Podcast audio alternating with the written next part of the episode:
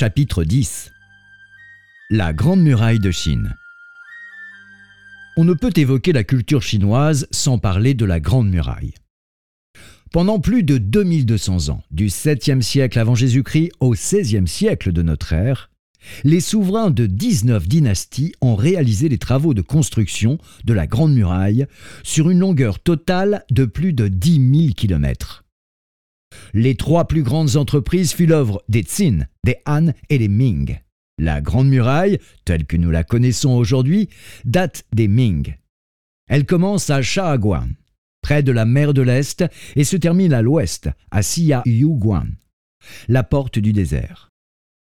La Grande Muraille d'aujourd'hui est faite de tronçons plus ou moins raccordés sur 6700 km en tout mais la partie la mieux conservée s'étend sur quelques centaines de kilomètres seulement au nord de Beijing.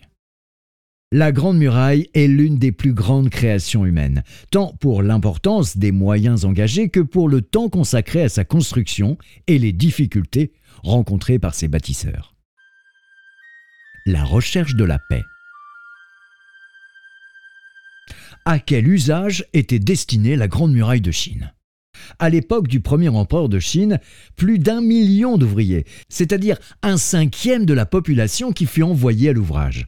Depuis, les travaux d'entretien et de restauration ne se sont jamais arrêtés, et cela durant deux millénaires.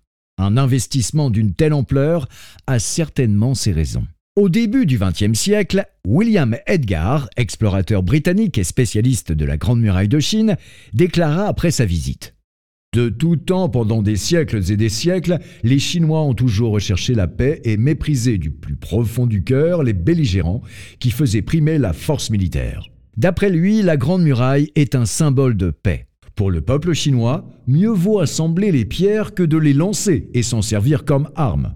Mieux vaut ériger un mur pour protéger les vivants que de creuser un caveau pour enterrer les morts. La Grande Muraille a été construite pour le partage et la paix. Elle traduit le désir de vivre en paix et d'assurer au peuple la tranquillité. Une nation n'aurait jamais consacré autant de moyens humains et matériels pour se protéger si elle ne détestait pas la guerre et ne désirait ardemment la paix. Par tradition, la Chine n'est pas belliqueuse, et c'est ce que nous dit l'histoire de la Grande Muraille. La Chine a vécu de nombreuses périodes de guerre. Les conséquences destructives de ces guerres ont laissé de douloureux souvenirs. Même si la construction de la Grande Muraille n'a pas été facile, même si elle a été coûteuse en vie humaine, le sacrifice était finalement, aux yeux de son peuple, moins horrible que la guerre. La Grande Muraille a joué un rôle important dans l'histoire chinoise. Comme ligne de défense, son rôle militaire fut réel, en particulier face aux attaques des tribus nomades du Nord. Le sentiment de sécurité qu'elle procurait était aussi précieux que son utilité effective lors des affrontements. Ceux qui ont été envoyés à sa construction ont payé cher leur peine, mais leur plus grande récompense était de voir la paix assurée. Ils étaient convaincus que leur famille, leur foyer et leurs récoltes seraient désormais en sûreté et que leurs proches ne vivraient plus dans la peur.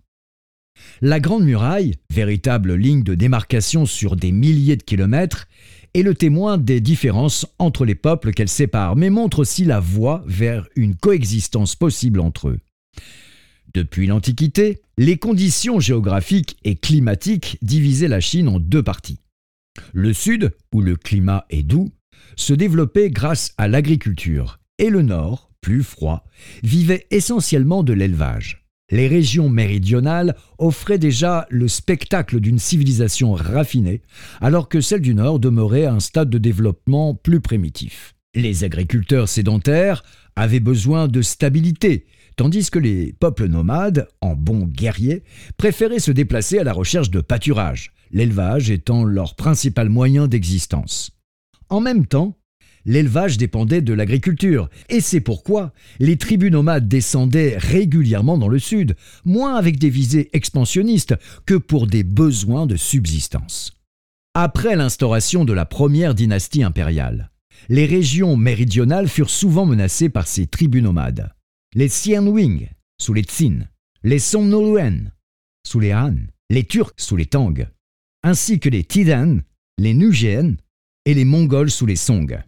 Ces hordes venues du nord entraient en conflit avec le sud, dont l'armée se montrait bien impuissante face aux troupes de cavaliers plus mobiles et mieux organisées. L'agriculture de la plaine était menacée et la Grande Muraille s'avérait être un bien piètre site défensif. Elle constituait certes une barrière, mais elle limitait la liberté d'échange entre les différentes cultures et rendait difficile le passage dans un sens comme dans l'autre. C'était un obstacle aux communications entre le nord et le sud.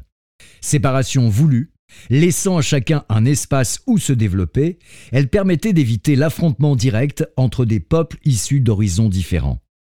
La Grande Muraille diminuait la menace des invasions barbares et mettait à l'abri l'économie agricole et le mode de production avancé de la plaine centrale, ce qui obligeait les peuples du Nord à renoncer petit à petit au pillage et facilitait en fin de compte l'unification de la Chine de part et d'autre de la muraille. Sans la Grande Muraille, l'histoire de la Chine n'aurait pas été ce qu'elle est aujourd'hui et l'unification se serait réalisée plus tardivement. Sun Yat-sen, le père de la révolution bourgeoise qui mit fin à l'empire chinois, constatait nous pouvons dire aujourd'hui que sans la protection de la Grande Muraille, la nation chinoise aurait été anéantie par les nomades du Nord, bien avant la dynastie des Song ou les Ming, probablement sous les Han. Si cela s'était produit, la Chine n'aurait pas connu le développement prospère des Han et des Tang, et n'aurait jamais unifié toute sa population dans la même identité culturelle. Nous ne pouvons aujourd'hui que reconnaître la pertinence de la vision historique de Sun Yat-sen. Au cours de son histoire, la Grande Muraille a vu se créer autour d'elle des zones d'activité économique concentrées autour de ces dizaines de passes, devenues des villes où les gens des deux côtés venaient commercer. Malgré les contraintes qu'elle imposait, les échanges économiques et culturels s'effectuaient selon des pactes nés de la présence même de la muraille. Pendant des siècles, l'agriculture et l'élevage se développaient de part et d'autre de la Grande Muraille et en interdépendance. Les agriculteurs de l'intérieur avaient besoin des bêtes et des plantes médicinales de l'extérieur. Les nomades de l'extérieur avaient besoin des produits agricoles indispensables à leur survie. La Grande Muraille, rassemblant autour d'elle les activités économiques, devint ainsi le point de départ d'une forme de développement spécifique. L'esprit Grande Muraille. Les difficultés de construction de la Grande Muraille et la pénibilité des conditions de travail dépassent de beaucoup ce que nous pouvons imaginer aujourd'hui. Les ouvriers quittaient en masse leurs familles et passaient des années dans les terres du Nord, où nombreux furent ceux qui y laissèrent la vie. Pendant plus de 2000 ans, une centaine de millions d'hommes contribuèrent à l'édification de ce miracle monumental. Aujourd'hui, un proverbe chinois rappelant cette gigantesque entreprise reflète l'esprit qui s'en est dégagé. La volonté des masses réunies est comme une muraille. Parmi de nombreuses légendes ayant trait à la Grande Muraille, celle de Menjian est sans doute la plus émouvante. Du temps des premiers empereurs des Qin, Menjian, sans nouvelles depuis longtemps de son époux, mobilisé pour travailler à la construction de la Grande Muraille, décida de partir à sa recherche.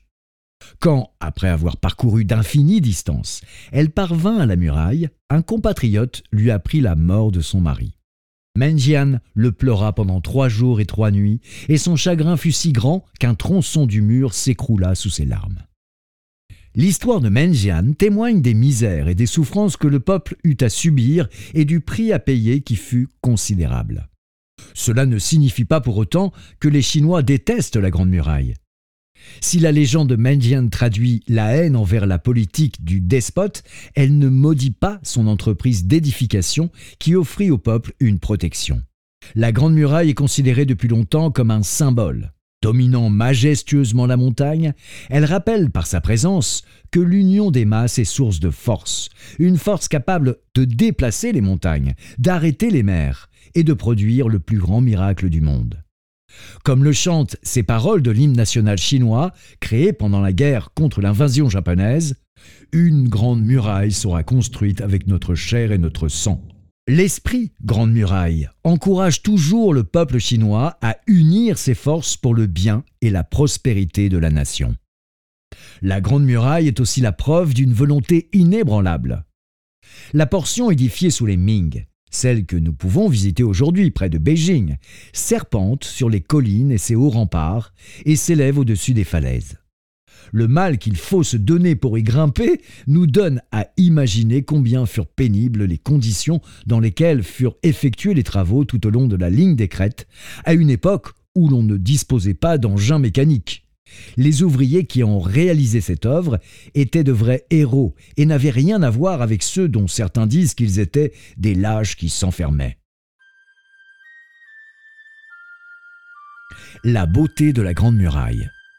La beauté de la Grande Muraille tient à sa dimension, à son originalité et à sa richesse. Érigée il y a plus de 2000 ans, elle fut admirée tout au long de son histoire pour sa beauté que l'on perçoit, entre autres, dans la conception de ses tours de guet. L'attaque de l'ennemi était signalée par un feu durant la nuit et par de la fumée dans la journée. La fumée, appelée languen, fumée du loup, se répandait dans l'air et constituait un magnifique spectacle en soi. En tant qu'édifice de défense, la muraille n'était pas un mur capable d'arrêter l'ennemi, mais un ensemble complexe composé de remparts, de tourelles, de manoirs de passe, de donjons, de casernes, de postes de garde et de tours de guet. Les donjons et les tours de guet, qui séparent les secteurs, soulignent le parcours sinueux de la muraille et marquent les changements, les variations et les rythmes sur toute la longueur ondulante, lui ajoutant grâce et majesté. Cette grâce et cette majesté sont particulièrement sensibles au site du Sumate. La muraille de Sumate est située dans la banlieue nord-est de Beijing. Elle fut achevée sous les Ming et est considérée, par beaucoup, comme le secteur le plus beau, le plus digne d'être visité. Le charme du site relève d'abord de sa situation spectaculaire.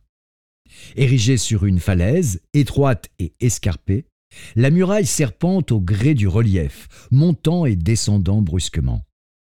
C'est un gigantesque dragon qui remue, qui bouge et qui saute, tantôt vers les cimes, tantôt au fond de la vallée, où il va s'abreuver au milieu des sapins, avant de s'envoler à nouveau dans les nuages.